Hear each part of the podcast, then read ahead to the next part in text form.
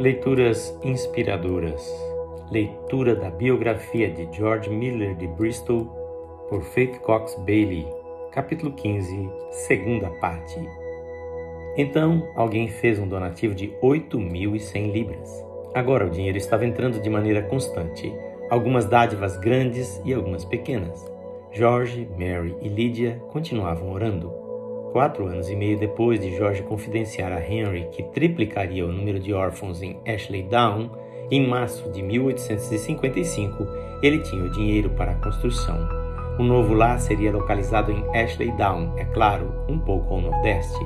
Num dia lamacento, ele se pôs a caminho com um corretor de imóveis de Bristol.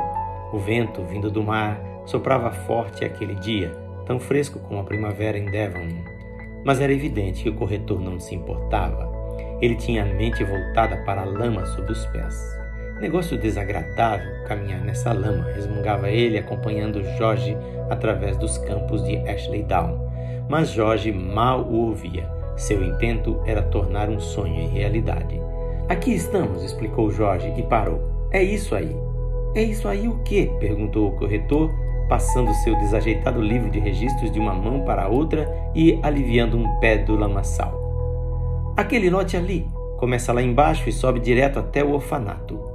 Examine seus registros e veja se não estou certo quanto às fronteiras. O corretor equilibrou o livro com uma das mãos e foi virando as páginas. Ele molhou o dedo e correu por uma coluna, murmurando consigo mesmo: Sim, sim, é esse. Tudo bem. Dali até aqui. Não pode vê-lo agora? É de tijolos, como o primeiro, disse Jorge, mais para si mesmo do que para o corretor. Apenas um bocadinho mais moderado quanto ao telhado, penso eu. Nada especial.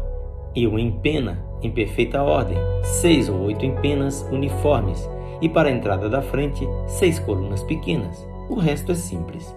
Que é que o senhor está vendo? perguntou o corretor dando voltas. Meu novo orfanato. O que estou planejando construir neste lote, dali até aqui. Por anos não tiro dele os meus olhos. Sei exatamente como será, mas eu tinha de esperar até que tivesse o dinheiro o senhor vê e. Senhor Miller, interrompeu-lhe o corretor. Detesto desapontá-lo, mas o dinheiro não lhe adiantará nada. O que é que o senhor quer dizer? perguntou Jorge. Não há nenhuma construção no terreno. Veja o senhor mesmo. Perfeitamente, mas o senhor não pode construir sobre ele também, homem, disse o corretor. Por que não? perguntou Jorge. O corretor arrancou o pé da lama e olhou bem para o pé antes de responder. Por causa do proprietário, disse. Então falarei com o proprietário, vou orar com ele. O senhor sabia que tenho 750 órfãos aguardando para viver nesse lar?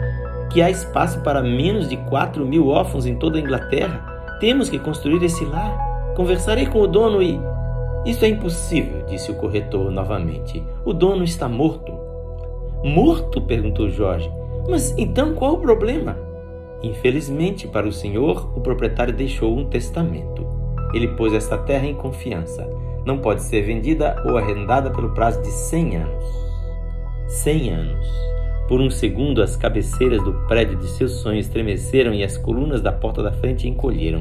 Todo o edifício quase desmoronou a seus pés. Depois de esperar com paciência, obteve Abraão a promessa. Ele também havia esperado com paciência.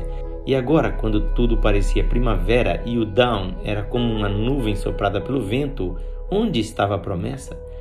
Jorge virou-se para o outro lado e nada viu senão o orfanato e a colina sem árvores, plana, em cada lado do edifício, estendendo-se ao longe, sem nada entre eles e o céu. Nada entre eles e o céu. De repente, Jorge saiu dali furiosamente através da lama, dando tapas nos sapatos e nas calças. Senhor Miller, para onde o senhor vai no meio de toda essa lama?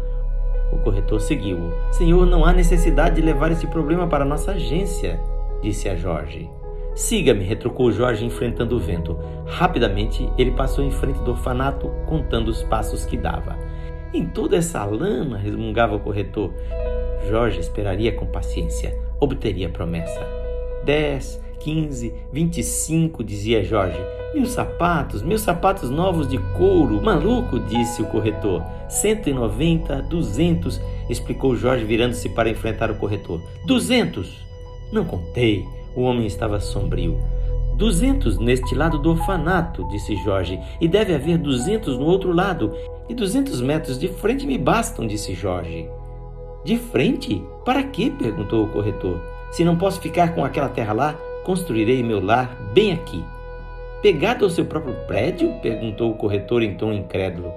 Assim não tenho de perturbar a sua imobiliária por terra nenhuma. Já possuo tudo isso. Mas o senhor não pode. O corretor quase explodia. Por que não? disse Jorge. Duzentos metros são.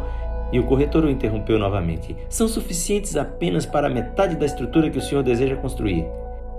Isso mesmo, apenas metade, disse Jorge. O que? perguntou o corretor. Não vou construir um orfanato lá, senhor, porque não posso obter a terra. Jorge fitava com calma o corretor, que estava boquiaberto. Mas o senhor não vai me impedir de ter os meus mil órfãos. Vou mostrar-lhe do que sou capaz. E vou deixar com cara de bobo todo aquele que pensa que Deus deseja limitar George Miller. Construirei meu orfanato em metades. Uma metade ali e outra metade ali, metade em qualquer dos lados que já existe. O cabelo de Jorge, que na frente sempre formava um tufo eriçado, agora estava despenteado pelo vento. Ele sabia, sem a menor dúvida, que Henry estava errado. Para cada nova dificuldade, Deus tinha uma solução e não parecia haver nenhum limite. George Miller não tinha dúvidas de que era da vontade de Deus que ele construísse dois orfanatos novos ao invés de um, e para ele pouco importava o que as pessoas diziam sobre o assunto. Na leitura de amanhã iniciaremos o capítulo 16 deste livro. Quem faz esta leitura é seu amigo Pastor Edson Grando.